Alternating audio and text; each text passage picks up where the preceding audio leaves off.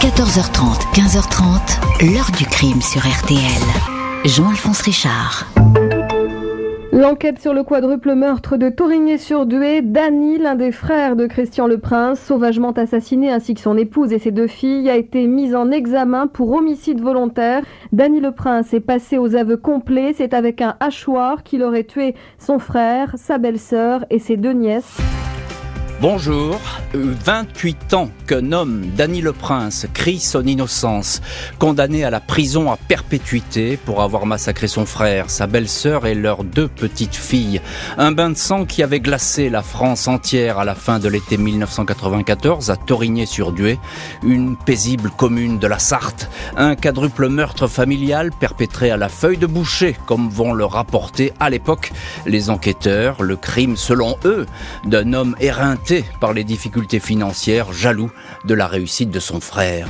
La justice va passer, mais les incohérences, les interrogations et surtout une absence flagrante de preuves vont subsister. Dany le Prince va passer 18 ans de sa vie derrière les barreaux sans qu'aucun indice flagrant ne le désigne comme le meurtrier. En liberté conditionnelle, il lui était interdit de s'exprimer pendant 10 ans. Il reprend aujourd'hui la parole dans un livre, Ils ont volé ma vie aux éditions Flammarion dans lequel il raconte son effarante histoire. Dany Le Prince est aujourd'hui notre invité exclusif. 14h30, 15h30. L'heure du crime sur RTL. Dans l'heure du crime aujourd'hui, l'affaire Dany Le Prince. Le nom de cet employé d'un abattoir industriel se retrouve à la fin de l'été 1994 aux premières loges d'une tuerie. Soupçonné, dénoncé, accusé d'avoir tué son frère, sa belle-sœur et deux de leurs filles dans un village de la Sarthe. Ce lundi 5 septembre 1994, Franck Lepêtre, employé de la carrosserie Christian Le Prince à Torigné-sur-Dué, à une trentaine de kilomètres du Mans, est étonné de trouver la porte de son entreprise close. L'embauche est à 8h30 et le patron est du genre euh, ponctuel. À 9h15, le pêtre décide donc de se rendre chez Christian Le Prince, un pavillon au milieu des champs. La porte est entr'ouverte. Il frappe, mais seul le petit chien de la maison lui répond en aboyant. L'employé se décide à entrer. Dans le couloir, le caniche blanc vient à sa rencontre. L'homme a un mouvement de recul. Il aperçoit les jambes de Christian le Prince, son patron, 34 ans, gît dans une mare de sang dans la salle à manger. Le visage est méconnaissable. Une de ses trois filles, Sandra, 10 ans, est morte à côté de lui. Dans la cuisine, il y a la mère de famille, Brigitte, 36 ans, la tête posée sur son bras droit. Audrey, 6 ans, est retrouvée sans vie dans la chambre des parents. Nelly Hatton, la nourrice de la petite dernière, Solène, deux ans, étonnée que sa maman ne l'ait pas conduite chez elle, s'est également présentée chez les Le Prince. Elle aussi prévient les secours. Solène est retrouvée propre et changée comme si elle sortait de son bain. Elle est la seule survivante du massacre. Les gendarmes sont à pied d'œuvre dans le pavillon. Toutes les victimes ont été tuées à l'arme blanche la veille, dimanche 4 septembre, entre 21h30 et 23h, selon le légiste. L'arme utilisée serait un instrument lourd, tranchant, une feuille de boucher, outil en acier qui sert à découper les côtelettes. Christian a été tué à l'extérieur, près de la boîte aux lettres. Il s'est défendu, il a perdu un de ses doigts en essayant de se protéger. On l'a ensuite traîné par les pieds à l'intérieur de la maison. Brigitte était dans le salon quand elle a été attaquée, mais elle est morte dans la cuisine. Audrey a été frappée dans la salle de bain où la machine à laver porte des marques de coups. Elle aussi a été traînée dans le couloir. Les gendarmes notent des traces de pas assez nettes, ceux d'un homme et d'une femme qui ont piétiné le carrelage du sol. Dans le bureau, sur un secrétaire, bien en évidence, une reconnaissance de dette manuscrite, vieille de 8 ans, datée du 22 août 1986. Christian Le Prince reconnaît avoir prêté à son frère frère la somme de 10 000 francs. Dany Le Prince, son épouse Martine et leurs trois filles, Célia, 15 ans, Marion, 10 ans, Pauline, 5 ans, habitent la maison voisine, à une dizaine de mètres seulement. Dany, qui travaille de nuit dans un abattoir du coin, a reçu un coup de fil de sa femme à 9h30 le lundi matin. Elle lui a annoncé la mort de son frère. Quand il est arrivé sur place, il a découvert l'horreur du drame, une partie de sa famille anéantie. Dany Le Prince est questionné dans sa cuisine par les gendarmes. On lui fait remarquer que son épouse, Martine, a un bleu sur le nez. La veille, Elle ne l'avait pas, répond-il. Les enquêteurs se demandent pourquoi. Ils n'ont rien vu, rien entendu. 7 septembre, les Le Prince sont placés en garde à vue. Danny explique que le soir des crimes, il a regardé la télé. Il se souvient du passage du film Le Flingueur quand il a éteint le poste à 21h54. Il s'est levé vers 2h30 pour se rendre à l'abattoir. Les questions s'enchaînent sur les relations avec son frère, sur la reconnaissance de dette, sur la feuille de boucher, un outil qu'il n'utilise jamais. Les gendarmes disent à Danny le prince qu'ils ont des preuves contre lui. Martine l'accuse. Elle l'a vu courir après son frère avec la fameuse feuille de boucher. Sa fille Célia a confirmé. Après 48 heures de garde à vue, Danny le prince avoue le meurtre de son frère. Il dit avoir tué car celui-ci refusé de lui prêter de l'argent. Bonjour Dany le Prince. Bonjour. Merci beaucoup d'avoir accepté aujourd'hui l'invitation de l'heure du crime. Euh, je le disais, cela fait dix ans que vous ne parliez pas parce que vous n'en aviez tout simplement pas le droit. La justice vous l'avait interdit. Puis aujourd'hui, eh bien, vous revoilà, vous, vous revenez avec ce livre. Ils ont volé ma vie, Dany le Prince, que livre que vous signez avec Bernard euh, Nicolas aux éditions Flammarion. Et le sous-titre, c'est Condamné sans preuve. Il a fait 18 ans de prison. Voilà pour ce livre que vous publiez là aujourd'hui. Euh, alors, revenons, si vous voulez, euh, à cette scène de crime euh, sur laquelle on vous a posé sans doute des centaines, des milliers de questions. Vous ne les comptez plus ces questions. Quand vous êtes chez vous, vous allez dire et que vous avez appris ce drame qui vient de se jouer, ce massacre, il n'y a pas d'autre mot. Vous dites dans votre livre que vous assistez depuis votre fenêtre à un film d'horreur. Vous n'êtes plus sur Terre à ce moment-là Non, ça paraît, euh, ça paraît irréel, irréel pardon. Euh, on a toujours l'impression que ça, arrive chez les autres, et puis là, euh, c'est à notre porte, et c'est incroyable, quoi. Mhm. Quel souvenir vous avez de cette soirée du, du dimanche 4 septembre 94 alors moi c'est simple, j'ai travaillé dans les champs toute l'après-midi, euh, j'ai aidé des amis à, à, mon retour dans la ferme, j'ai aidé des amis à charger une, cuisinière. Et on a, on a pris un ou deux apéritifs et ensuite je suis rentré, il, était, euh, il faisait pas encore nuit, que je m'en souviens bien, il était 21h20, 21h30, je n'ai pas, regardé ma montre. Hein. Et puis euh, je suis rentré et je suis rentré chez moi, il y avait un silence de, de mort dans la maison. Euh, mes filles n'étaient pas là. Ce qui est étonnant, c'est de la part de Célia qui euh, d'habitude euh, elle aime bien la télé, donc j'étais un peu surpris qu'elle soit pas là. Mais il y avait juste mon épouse qui était assise en train de regarder la télé, mais je ne sais pas si elle a regardé ou quoi parce que le, le son était à peine audible.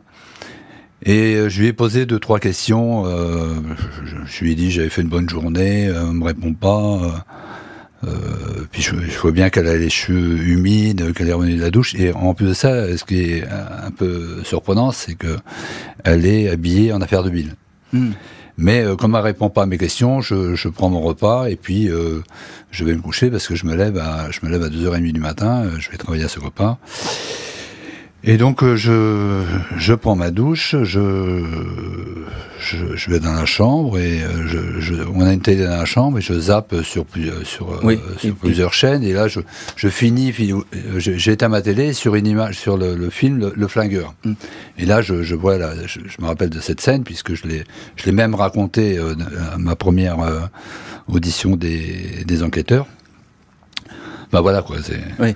Et, là, vous, n'entendez rien cette nuit-là? Non, non, absolument rien. Absolument rien. Et cette scène, parce que là vous dites, euh, je vois ma femme, elle avait un comportement qui est pas bizarre, mais enfin qui était un petit peu étranger à ce qu'elle pouvait faire normalement. Vous allez le raconter aux gendarmes, ça?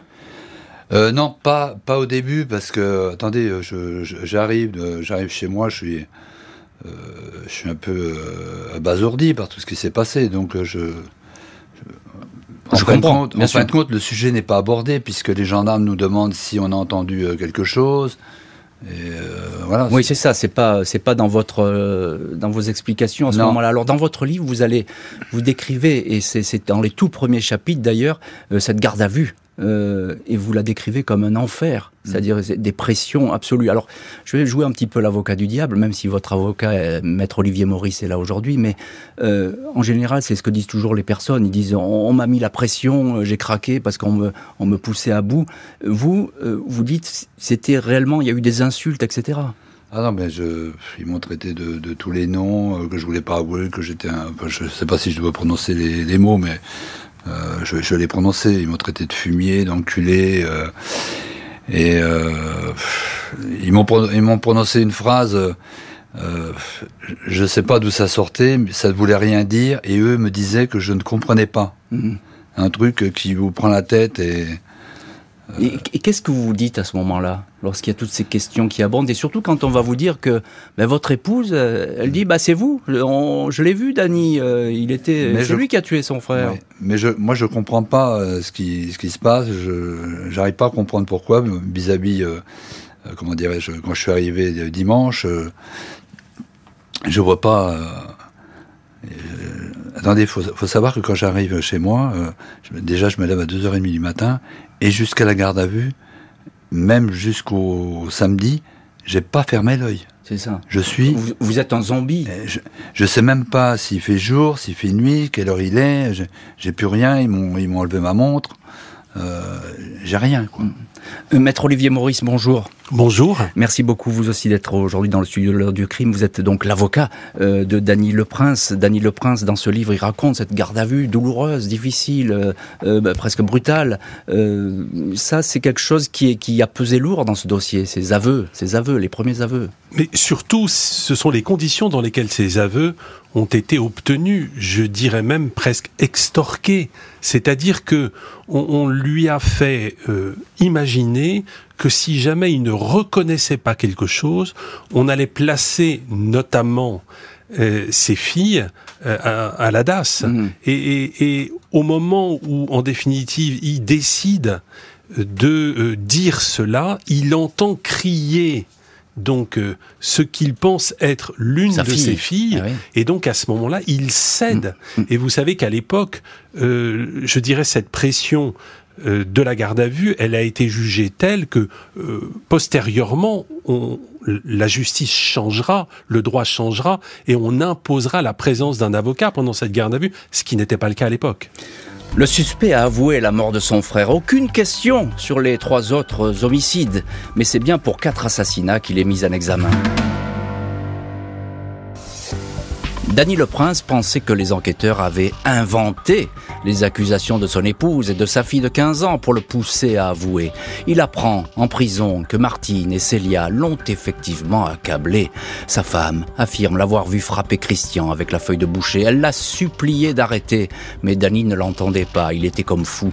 Le prince fait savoir à la juge Céline Brunetière qu'il se rétracte. Ses aveux lui ont été extorqués.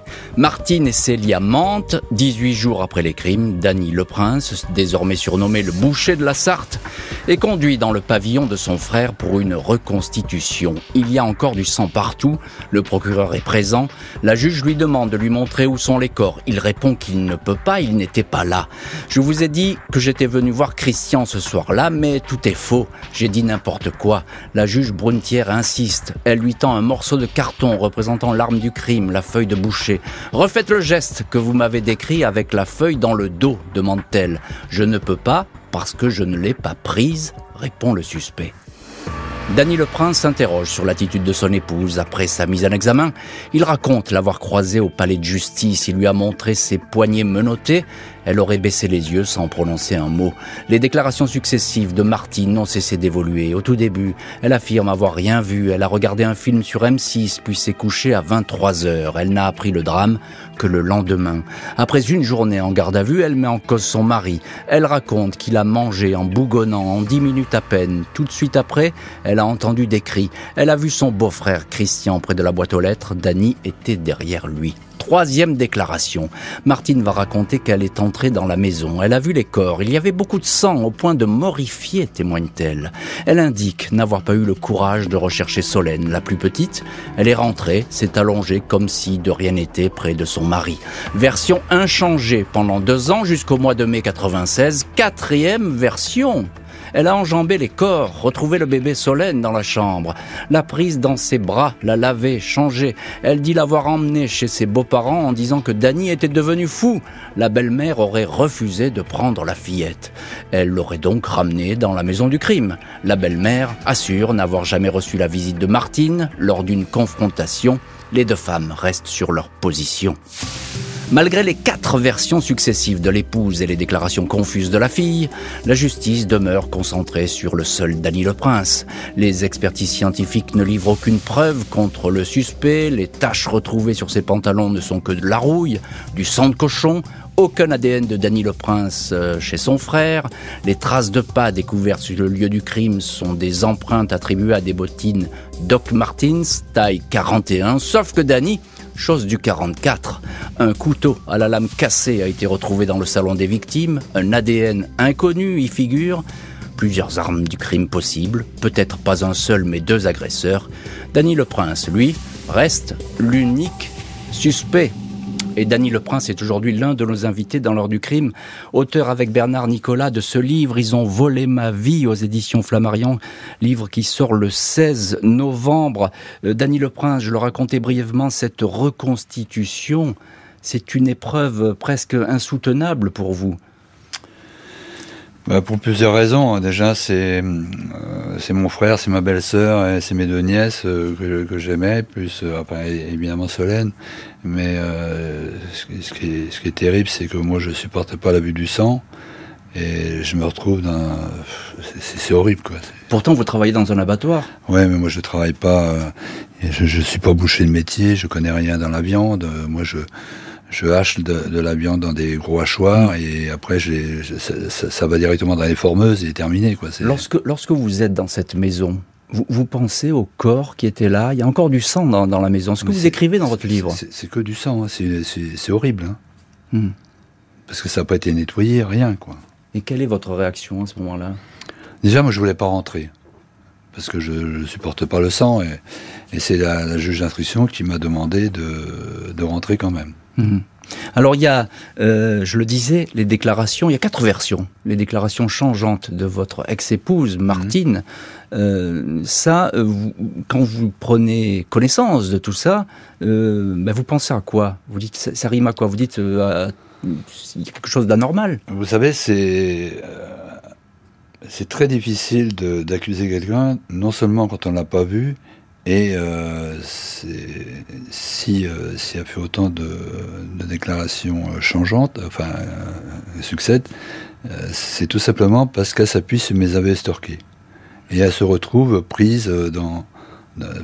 moi, je suis pris dans le piège de mes aveux estorqués, et elle aussi, elle est obligée de, euh, si vous voyez ce que je veux dire, à chaque fois elle change pour essayer de... De s'adapter, c'est ça que vous dites. Mm. Mais, mais ce que vous sous-entendez par là, excusez-moi Dany Le Prince, mais c'est que euh, votre épouse, elle a une part de responsabilité dans ce massacre, c'est ça que vous voulez dire?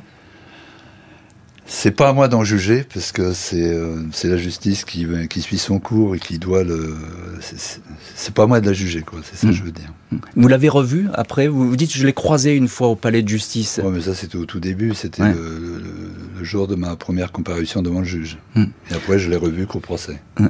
Euh, Maître Olivier Maurice, alors il y a ces, aveux extorqués, comme dit Dany Le Prince, et puis il y a ce comportement de l'épouse. Il y a beaucoup de choses qui commencent à s'accumuler, ces traces de pas qui ne correspondent pas à la pointure de Dany Le Prince. Ça fait beaucoup quand même dans le dossier. Et ça très fait, vite, et très vite. Ça fait beaucoup, et aujourd'hui, ce qui euh, démontre que l'affaire Dany Le Prince est très singulière, c'est que euh, il faut comprendre que officiellement Dany Le Prince est définitivement condamné, mais une information judiciaire est actuellement ouverte au Mans, une information judiciaire qui a pour mission de rechercher euh, qui sont les auteurs et les complices de ce crime. C'est-à-dire que la justice elle-même, alors qu'elle a condamné définitivement Dany Le Prince, qui demande sa révision et son innocence aujourd'hui, mhm. eh bien, des juges sont en train d'instruire sur, en fait, soyons logiques, qui d'autre que Dany en, ce moment même. En ce moment même. C'est-à-dire que, depuis 2014, une instruction est en cours au Mans et que cette instruction, elle a pour objet de rechercher qui sont les auteurs et les complices de ce meurtre. Mm. Et ce qui montre bien que ce que l'on appelle les zones d'ombre, vous le dites, les, divergences de déclaration, ce ne sont pas simplement des zones d'ombre, ce, sont en fait des éléments qui sont tellement énormes que la justice ne peut pas s'empêcher de s'interroger au point de mener des investigations pour rechercher qui d'autre que Dany le Prince est concerné par cette affaire. Dany le Prince, quelles étaient vos relations avec votre frère, Christian, et puis avec euh, cette famille? Les enquêteurs ils vont dire qu'il y avait des soucis financiers. Alors, vous étiez jaloux. Voilà, non, je traduis, hein, je, ne fais que répéter les, accusations. vous savez, il a été dit beaucoup de choses pour que ma personnalité, enfin, celle qu'il voulait euh, faire de moi, euh, colle avec l'histoire. Et euh, moi, je m'entendais très très bien avec mon frère. Je n'ai pas jamais eu de soucis avec mon frère, quoi. Hmm. Il n'y avait pas d'engueulade, comme on dit non, non, non, non, non, non, non. Les engueulades, s'il y en avait eu, euh, je pense qu'il y en avait eu euh, entre, euh, entre mon ex-femme et Brigitte, et encore, j'étais pas toujours là pour le voir, puisque moi je travaillais, je travaillais, je, je devais le dire, je travaillais beaucoup. Quoi. Mm, mm.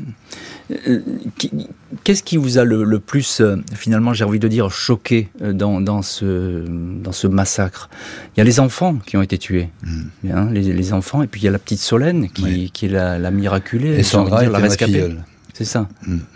Et alors ça, c'est quelque chose de, pour vous d'insoutenable? C'est horrible, quoi. Il n'y a pas de mots pour décrire euh, cette tragédie. D'ailleurs, cette tragédie a conduit à d'autres drames. Il y a eu des drames dans la tragédie. Enfin, c'était terrible, quoi. On a été euh, détruit euh, de toutes parts, quoi. Hmm. Toute, votre, toute votre famille Ouais, ma, maman s'est suicidée. enfin bref, le, papa de Brigitte est, est mort de chagrin. Et, vous, vous, y pensez encore aujourd'hui, je suppose, à ces, à ces victimes euh, Bien sûr, j'y pense aujourd'hui. Euh, j'y pense tous les jours. Mais après, il faut aussi euh, ne pas oublier l'objectif à atteindre, c'est la révision et l'arrestation des assassins. C'est ça. Mm. Alors, je le disais, il n'y a pas de preuve contre vous, mm. direct. Hein, il n'y a pas de preuve. L'ADN, il n'y en a pas, par exemple. Hein. Il y a un ADN masculin, mais ce n'est pas celui de Dany Le Prince. Maître Maurice, oui, c'est ça. Il y, a, bien un ADN masculin. Absolument. Et on ne sait pas aujourd'hui, à l'heure qu'il est, à qui il appartient cet ADN Il y a des investigations qui sont toujours en cours, euh, qui sont menées justement par la commission d'instruction de la Cour de révision, mais il n'y a aucun, aucune preuve, aucun élément euh, scientifique susceptible euh, d'être reproché à Dany Le Prince. Et vous savez, c'est important, je, je voudrais m'arrêter là-dessus un instant parce que nous sommes à une période en 1994 où, en règle générale, au niveau judiciaire, ce sont les aveux, c'est la religion des aveux qui souvent est entérinée dans le cadre de décisions. Pourquoi? Parce qu'il n'y a pas de motivation des mmh. verdicts de cour ah d'assises et qu'au surplus, il n'y a pas d'appel mmh. de ces verdicts. Mmh. Après trois ans d'instruction et malgré ses dénégations continues, le frère de Christian Le Prince va être renvoyé aux assises. C'est un gâchis, on a notre famille et puis qu'on punisse les assassins. Il y a tout dans le dossier, tout pour innocenter notre fils. On n'a pas voulu comparer les ADN, pas aller chercher ces ADN qui sont mis dans le dossier, qui sont reconnus, qu'il y a des traces qui n'appartiennent pas à Dany. Il n'y a rien de lui, rien, rien, rien. Lundi 8 décembre 97, Dany Le Prince est debout dans le box des accusés de la cour d'assises de la Sarthe, au Mans. Avec son avocat de l'époque, Jean-Louis Pelletier, il est bien décidé à démontrer le témoignage de sa principale accusatrice, son épouse Martine. L'accusé estime qu'elle a participé aux faits et avait peut-être un complice. L'expert psychiatre, Serge Bronstein, explique que si les faits reprochés sont établis, c'est que ça bouillait dans sa tête. Dany aurait pu éprouver une forme aiguë de jalousie provoquée par la la réussite sociale et financière de son frère carrossier. Où avez-vous trouvé tout ça? questionne maître Pelletier. L'expert répond par une pirouette. Une personnalité, dit-il, c'est une dissertation. Jeudi 11 décembre, la salle d'assises est comble. L'épouse Martine témoigne. Elle maintient sa dernière version. Elle a entendu des bruits de voix. J'ai vu Danny frapper Christian. J'ai crié Arrête, arrête. Il ne s'occupait pas de moi. Il était comme fou, dit-elle. Elle raconte être entrée dans la maison. J'ai vu le corps des petites et celui de Brigitte. Elle a ensuite trouvé Solène dans sa chambre, vivante. Elle avait du sang sur ses jambes et ses mains. Elle ne disait rien. Je l'ai serrée très fort. Je l'ai prise vite fait et je suis parti. Elle se tourne vers son mari et l'interroge. Dany, pourquoi tu as fait ça? Appelée à témoigner, Célia confirme elle aussi qu'elle a vu son père frapper Christian. Une pédopsychiatre raconte qu'elle a eu un entretien avec Solène, la petite survivante, laquelle lui aurait dit que Tonton n'était pas gentil, Tonton était méchant. Maître Pelletier explique que les paroles de la petite fille lui ont peut-être été suggérées. Il souligne l'absence de preuves matérielles. Dany le Prince est condamné à la perpétuité, assorti de 22 ans de sûreté. À l'époque, pas d'appel possible.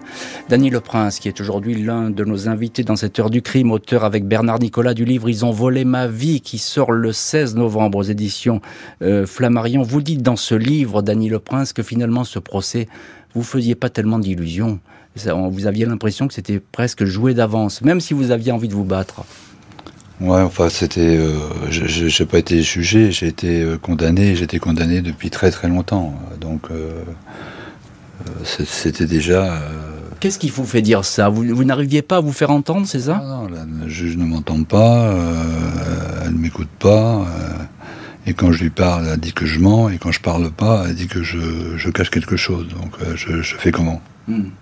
Qu'est-ce qui est le plus difficile à ce procès? C'est le, témoignage de votre femme, ex-femme, de votre fille? que a changé de version au moins dix fois. Euh, enfin, je ne veux pas dire dix fois, mais autant de fois qu'elle a été entendue.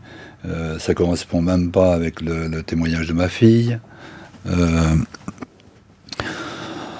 Qu'est-ce que vous voulez je, je, vous dise euh, Le juge, euh, je ne sais pas s'il s'en rend pas compte, mais en tous les cas, il s'en occupe pas beaucoup. Hmm. Il, il, vous racontait un épisode qui est euh, assez étonnant dans le livre, c'est que vous dites que vous êtes évidemment prêt à témoigner, vous allez vous expliquer devant la cour d'assises, mais vous voulez pas les enquêteurs dans la salle. Et vous allez même sortir euh, à un moment donné de la salle. Alors ça, c'est très étonnant. Pourquoi vous voulez pas euh, affronter, j'ai envie de dire, le regard des, gendarmes qui sont là? Bah Parce qu'ils soutiennent euh, mon ex-femme. Hmm. Et voilà, c'est tout. Vous avez l'impression qu'il y a deux camps alors qui sont, qui sont montés les uns contre les autres? Mais de toute façon, ça s'est confirmé par la suite lors de la procédure de révision euh, instruite par euh, Martin Anzani. On a découvert que euh, un enquêteur était souvent chez mes ex-beaux-parents, que mon beau-père allait chez au, au, logement la gendarmerie. il y avait un auditeur de justice. Enfin, moi, si vous voulez, le jour du procès, je disais que j'étais victime d'un complot, et finalement, tout le monde m'a rionné. Mais quand on découvre euh, ce qui se passe, enfin quand on découvre ça en 2000, 2008, 2009, j'avais peut-être pas tort. Mmh. Et il y a aussi le, témoignage rapporté euh, de la petite Solène. Mmh. Elle a 5 ans à l'époque du, procès, elle en avait 2 euh, lors du drame. tonton n'était pas gentil, tonton était méchant. Qu'est-ce que ça vous inspire, vous? Parce que vous êtes dans le box des accusés, là vous jouez gros, là vous jouez effectivement votre... Ah non, je joue pas gros, je, je suis déjà mort. Euh, le, procès, il est, plié. Hmm. Il est plié bien avant, euh, bien avant que je rentre dans le box. Après, euh, ma, petite nièce, qu'elle dit, déjà, ça ne se souvient même pas. Et c'est des choses qui ont été, comment dirais-je, montées, quoi. Enfin, voilà, c'est tout. Votre mère, on l'a entendu, votre mère, dans, hmm. l'heure du crime. vous avez évidemment reconnu sa voix. elle est là, à ce procès, et c'est un de vos soutiens, hein, très, très puissant. Oui. Mais là, ça n'est plus là. Elle n'est plus là. Et euh, à ce procès, elle est bel et bien là et elle va essayer de vous porter. Ouais, mais je, vous le dis, j'étais, euh, c'était, c'était plié. Il faut, faut, pas être naïf dans, dans un procès comme ça. Et, c'était impossible que, même avec Maître Pelletier, même si j'avais le bondi avec moi, euh, vous ne vous en sortiez pas Non, non, non, non. Il voulait, il voulait ma peau. Euh, Maître Olivier Maurice, on entend ce que dit euh, Dany Le Prince, évidemment. Vous êtes son avocat. Euh, il dit le, les jeux étaient faits, le, procès était plié. sur quoi s'appuie la condamnation? On ne le sait pas finalement. Mais on ne le sait pas puisque à l'époque les condamnations ne sont pas motivées. Mais surtout, ce qu'il faut comprendre, c'est que c'est une affaire qui a été extrêmement médiatisée immédiatement avec des éléments qui ont été communiqués à la presse qui étaient erronés. Par exemple, Dany le Prince n'a jamais avoué avoir tué quatre personnes. Même par rapport à ses aveux extorqués, il n'a reconnu avoir agressé que son frère. Aucune explication, aucune question, aucune, question, aucune vérification, mm. aucune vérification n'a été faite sur les trois autres corps. Ensuite, euh, l'histoire incroyable euh, de ce qui est transmis comme étant voilà le boucher de la Sarthe celui qui a utilisé donc euh, ce, la, feuille, la, feuille, de boucher. Cette feuille de boucher. Bon, c'est une ineptie. Il mettait des steaks hachés donc euh, dans euh, des containers. Il n'a jamais su hmm. comment débiter et à aucun moment il n'est avéré dans la procédure que euh, c'est cette feuille de boucher qui a pu commettre, euh, je dirais, euh, des tels actes qui ont conduit à la mort de, ses proches. En fait, tout, tout cela, on a l'impression aujourd'hui, lorsque l'on regarde ce dossier, que effectivement, tout était à l'avance décidé. Le condamné continue à se dire innocent, il va tout faire pour obtenir la révision de son procès. 20 mars 2006, après neuf années passées derrière les barreaux, à demander un nouveau procès, Dany Le Prince obtient une victoire encourageante. La commission de révision des condamnations ordonne un complément d'information. Les juges vont pouvoir examiner les incohérences, contradictions relevées par les avocats du condamné. Parmi ces éléments, il y a le mystère du couteau jaune, couteau saisi chez Martine et Dany Le Prince. Il a été parfaitement nettoyé, mais deux profils génétiques sont toujours présents, celui de son ex-femme, Martine, et celui d'une victime de la Expertise tardive qui, selon le condamné, suffit à semer le doute, d'autant plus que l'ex-épouse, réentendue par la justice, a tenu des propos troublants devant les psychiatres. Je me demande si je n'ai pas fait quelque chose. J'ai peut-être tué quelqu'un, a-t-elle déclaré. 1er juillet 2010, Dany Le Prince est libéré. La commission d'enquête reconnaît que des faits nouveaux sont apparus de nature à faire naître un doute sur sa culpabilité. L'espoir émerge, mais il ne va durer que neuf mois. 6 avril 2011, la justice rejette la demande de révision. Dany Le Prince retrouve la prison. La Cour n'a pas tenu compte des multiples versions de l'ex-épouse, ni de ses paroles face au psy. Il ne s'agit pour les juges que de fragments de phrases. Quant à la découverte du couteau jaune, elle n'est pas de nature à bouleverser le dossier. Dany Le Prince, qui est aujourd'hui l'un de nos invités euh, dans l'heure du crime, euh, on n'est pas passé très loin à ce moment-là de la révision. Vous avez eu beaucoup d'espoir et je suppose que lorsque ce refus tombe, lorsque, surtout lorsque vous retournez en prison, vous reprenez le chemin de la prison, mhm. c'est une catastrophe pour vous? Ouais, enfin c'est une catastrophe évidemment. C'est surtout une catastrophe pour la justice. Euh, la justice ne veut pas se déjuger et euh, si mon ADN, si on avait retrouvé mon ADN avec celui de, ma nièce Audrey, je pense que on aurait peut-être eu un autre jugement. Hmm. C'est-à-dire? Bah, C'est-à-dire qu'on n'aurait pas, on n'aurait pas parlé de probabilité ou de fragments ou je ne sais quoi. voilà. Hmm. Hmm. Vous êtes surpris parce que dit euh, votre épouse, encore une fois, c'est devant des psys, hein, ça n'a pas été euh, véritablement acté de manière euh, officielle, c'est un petit peu bizarre, mais ce, qu'elle raconte on, a l'air, on, est, un peu dans le rêve là. Mm, ouais, ouais mais c'est ce qui est un peu surprenant, c'est que ça s'arrête là, quoi. Mm. Vous estimez que la justice n'est pas allée assez loin dans ses vérifications? Elle n'a peut-être pas envie d'aller plus loin. Mm. Surtout que l'avocat général, même s'il n'a pas été suivi, il a quand même épinglé pas mal de, pas mal de services, c'est-à-dire le juge qui a fait un peu, euh, je ne vais pas dire n'importe quoi, Enfin, si, il a fait n'importe quoi. Euh, le procureur du Mans, pareil. Euh, les enquêteurs, ils ont été en dessous de tout. Et les légistes, ils ont déplacé l'heure des crimes au fur et à mesure que l'enquête allait avancer pour que ça colle à mon heure d'arrivée. Enfin, du bidouillage. Mm. de toute façon, c'était inévitable. Quand, avec des storquées, ils ont été obligés de, de bricoler. Mm. C'est malheureux à dire, hein, mais et, donc vous allez faire, alors il faut bien le dire, vous allez faire 18 ans mhm. euh, de prison. Euh, c'est pas rien. Un, mot sur la prison. Comment est-ce que vous vivez cela? Euh, Il faut faire en sorte que ça se passe bien. Hmm. Et puis moi, j'avais un combat à mener, donc, euh, mais bon, c'est quand même terrible. C'est-à-dire que vous, tous les jours, vous penchiez sur votre dossier, c'est ça Parce que vous avez mené enquête contre enquête, etc. non, parce qu'en prison, vous savez, on n'a pas beaucoup de, de moyens. Euh, pas beaucoup de moyens et euh, c'est surtout la justice qui a les moyens de le faire, mais malheureusement, on nous demande de faire euh, de, prouver notre innocence. Et, le problème, c'est qu'on n'a pas les moyens pour le faire. Mmh, mmh. Alors vous racontez dans votre livre que c'est grâce finalement euh, à vos amis, euh, vos proches, une nouvelle compagne que vous avez pu euh, mener ce combat, continuer à vous battre, c'est ça? Oui, bien sûr, parce que tout, seul en prison, on peut rien faire. Quoi. Mmh. C'est compliqué, maître Olivier Maurice, vous êtes l'avocat de, de Dany Le Prince, vraiment d'accéder à ce niveau pour arriver à faire réviser un procès, etc. là, on n'était pas loin de la révision, là. Vous savez, la révision, c'est une épopée judiciaire. Déjà, l'affaire de Dany Le Prince est très longue, mais euh, rappelons-nous, Patrick Dils a dû déposer trois requêtes en révision hmm. pour se faire innocenter. Et lorsque sa condamnation a été annulée, il a été renvoyé aux assises. Il a été recondamné aux assises, il a fait appel et enfin il a été innocenté. Qu'est-ce que ça signifie?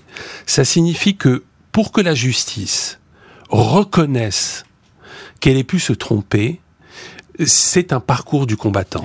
C'est quelque chose qui n'est pas ancré dans l'institution judiciaire. C'est-à-dire que, par définition, on voudra essayer de conforter une décision qui a été prise, même s'il y a des zones d'ombre, même si on n'arrive pas à expliquer un certain nombre de choses, parce que il faudra en quelque sorte sauver l'image de la mais justice. alors pardonnez-moi maître, mais c'est pas euh, le premier cas évidemment l'affaire Le Prince, mais on se demande même à quoi sert parfois cette commission de révision. Ça c'est pour moi, c'est mon avis personnel. Je ne demande pas qu'on le partage. Je crois qu'elle est, elle est en train de travailler sur ce dossier. Mm, mm. Elle est en train de travailler. Euh, Dany Le Prince, euh, vous baissez pas euh, les, les, les, bras évidemment dans cette affaire. Est-ce que c'est vous estimez qu'aujourd'hui ce sont vos premiers aveux finalement qui vous plombe, on peut le dire comme ça, dans le dossier. Si vous n'aviez pas avoué, euh, sous la pression, vous dites, hein, des gendarmes, peut-être vous ne seriez peut-être pas là aujourd'hui dans ce studio. Certainement, mais euh, qu'est-ce que je vous dise? On ne va pas refaire l'histoire. Euh, je peux juste faire avec. Quoi. Mais c'est vrai que c'est terrible. Et quand vous refaites le film justement de cette garde à vue, vous dites j'aurais peut-être pas dû craquer, oh, c'est ça? Je sais pas, hein, parce que c'est quand même terrible à vivre. La, garde à vue que j'ai vécue, ça a été, quand je dis l'enfer, ça a été vraiment l'enfer. Et aujourd'hui, euh, ils pourraient pas faire ce qu'ils ont fait. Euh, vous vous rendez compte que j'entends ma fille crier, et huit jours après, j'apprends que c'est pas ma fille qui a crié. Ma fille, elle a entendu à 40 km du Mans. Et, et qui a crié? Une femme gendarme. Et là, vous êtes tombé dans le piège, j'ai envie de dire? Oui, en fin de compte, moi je, suis piégé euh, horriblement et il faut savoir aussi que tout le monde est piégé dans l'histoire. Les gendarmes aussi sont piégés parce que euh, ils vont être obligés de faire. Euh, il va falloir trouver des preuves. Ils savent qu'ils vont pas en trouver parce que mon aveu est estorqué. Alors ils vont essayer de. moi je le dis carrément. Hein, ils ont aidé mon ex-femme. Et le, témoignage de Solène fait partie de cette mascarade. Ils ont choisi leur camp, c'est ça que vous dites ben non, c'est pas moi qui le. Moi je, moi, je le soupçonnais, mais j'ai eu la confirmation lors de la de l'instruction de Martine Anzani. 19 octobre 2012, le condamné de l'affaire de Torigné-sur-Dué bénéficie d'une libération conditionnelle, mais ce n'est pas le point final de son combat. 27 mai 2021, maître Olivier Maurice, dernier avocat de Dany Le Prince, annonce que la commission de révision ordonne de nouvelles investigations, notamment des comparaisons génétiques dans l'affaire de Torigné-sur-Dué. Fait rarissime, la commission accepte ainsi une deuxième fois de rouvrir le dossier. Un mois plus tard, Dany Le Prince est entendu par des juges. Il revient sur les conditions lamentables de sa garde à vue, ses aveux extorqués, raconte son ancienne vie avec son ex-femme et ses filles, maître Maurice, évoque l'existence de témoins qui ont rapporté des faits nouveaux, le temps presse, il faut les entendre. Dany le Prince ne peut que s'accrocher à ce nouvel espoir. Après m'avoir abandonné durant tant d'années, la chance me sourit à nouveau, écrit le condamné dans son livre, aux premières lignes du chapitre intitulé L'ultime espoir. Et ce livre signé de Dany Le Prince et de Bernard Nicolas, Ils ont volé ma vie, et eh ben, il paraît aux éditions Flammarion, sorti le 16 euh, novembre. Euh, vous dites, Dany Le Prince, l'ultime espoir. Là, on est dans la toute dernière ligne droite, j'ai envie de dire. Deuxième révision peut-être qui pourrait se profiler, et, ça, vous l'attendez avec espoir. C'est quoi l'ultime espoir, là? Pas, c'est d'obtenir mon procès en révision et qu'on arrête enfin les assassins de ma famille. C'est tout. C'est voilà. Vous, vous pensez que ce sont plusieurs personnes qui ont fait ça? Non, mais vous pouvez dire votre conviction profonde au fond. Je le pense. Hmm. Hmm. Vous pensez qu'il n'y a, pas eu, a pas une seule personne qui a pu commettre ces crimes? Alors vous dites évidemment, euh, je suis innocent, ça vous le répétez haut et fort et vous le clamez depuis des années et depuis presque le début, hormis ses premiers aveux, mais on en a euh, euh, déjà parlé. Mais qui aurait pu commettre un, tel crime? Quel serait finalement le mobile d'aller s'en prendre à votre frère, qui est un carrossier qui a pignon sur rue, qui a pas l'air d'avoir des ennemis quand même dans, dans, dans tout le Landerneau? Qui?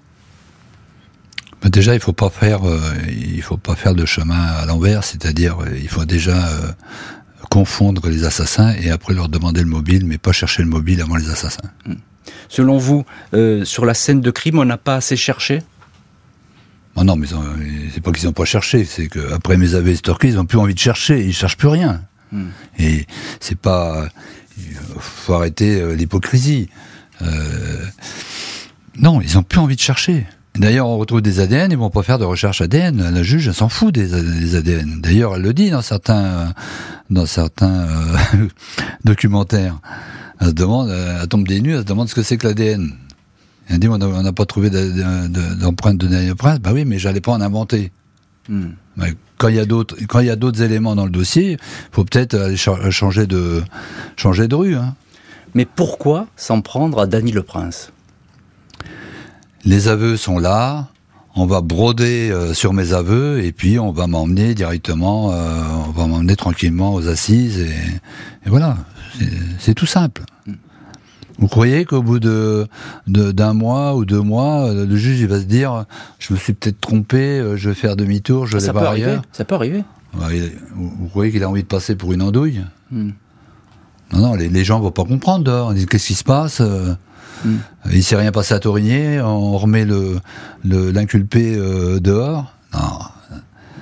Euh, si ça avait été un vol de vélo, oui. Mm, mm. Mais là, c'est pas le cas. Là, c'est trop grave. Maître Olivier Maurice, c'est vous qui êtes donc à l'origine de cet ultime combat, on peut l'appeler comme ça, hein, cette demande de, révision. D'ailleurs, vous, vous avez obtenu, là, ça commence à, bouger. vous faites état de, de nouveaux témoins, hein, de, nouvelles pièces qui pourraient être euh, abondées dans votre sens et dans le sens de, l'innocence de Dany Le Prince. Est-ce que vous pouvez nous dire quels sont ces éléments?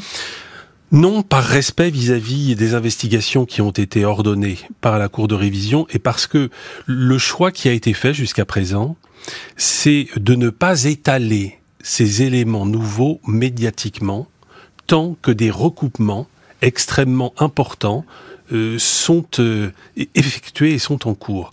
À savoir que euh, nous pensons que ces éléments sont très sérieux et qu'ils sont tellement sérieux que la commission d'instruction a désigné un service d'enquête extrêmement expérimenté.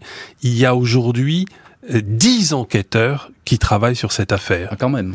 Dix enquêteurs. C'est beaucoup. Ce qui montre que euh, la justice euh, est en train de faire un certain nombre de vérifications, qu'il y a des témoignages qui donnent peut-être aux, zones d'obscurité qui existaient, ou en tout cas aux choses que l'on n'a pas voulu voir réellement, eh bien, euh, un aspect très très différent. Un nouveau relief. Un nouveau relief.